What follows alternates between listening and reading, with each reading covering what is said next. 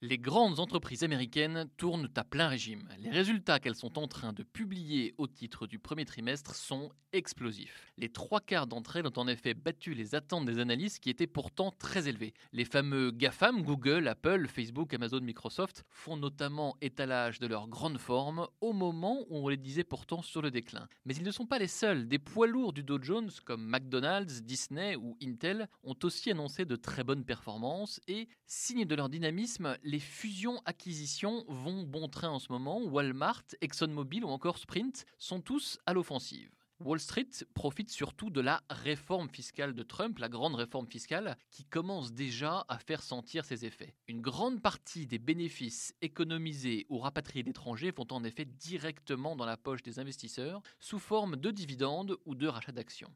Apple a donné le ton avec les 100 milliards promis à ses actionnaires, et au total, les entreprises de l'indice SP 500 pourraient racheter plus de 800 milliards de dollars de leurs propres actions cette année. C'est un record, c'est comme si elles avalaient la moitié de la bourse de Paris.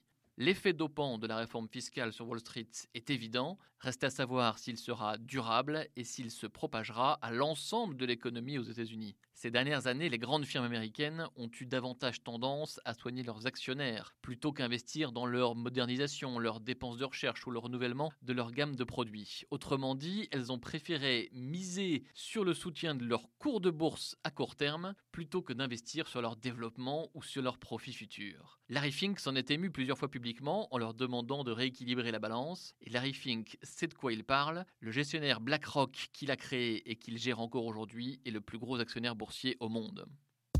Retrouvez tous les podcasts des échos sur votre application de podcast préférée ou sur leséchos.fr.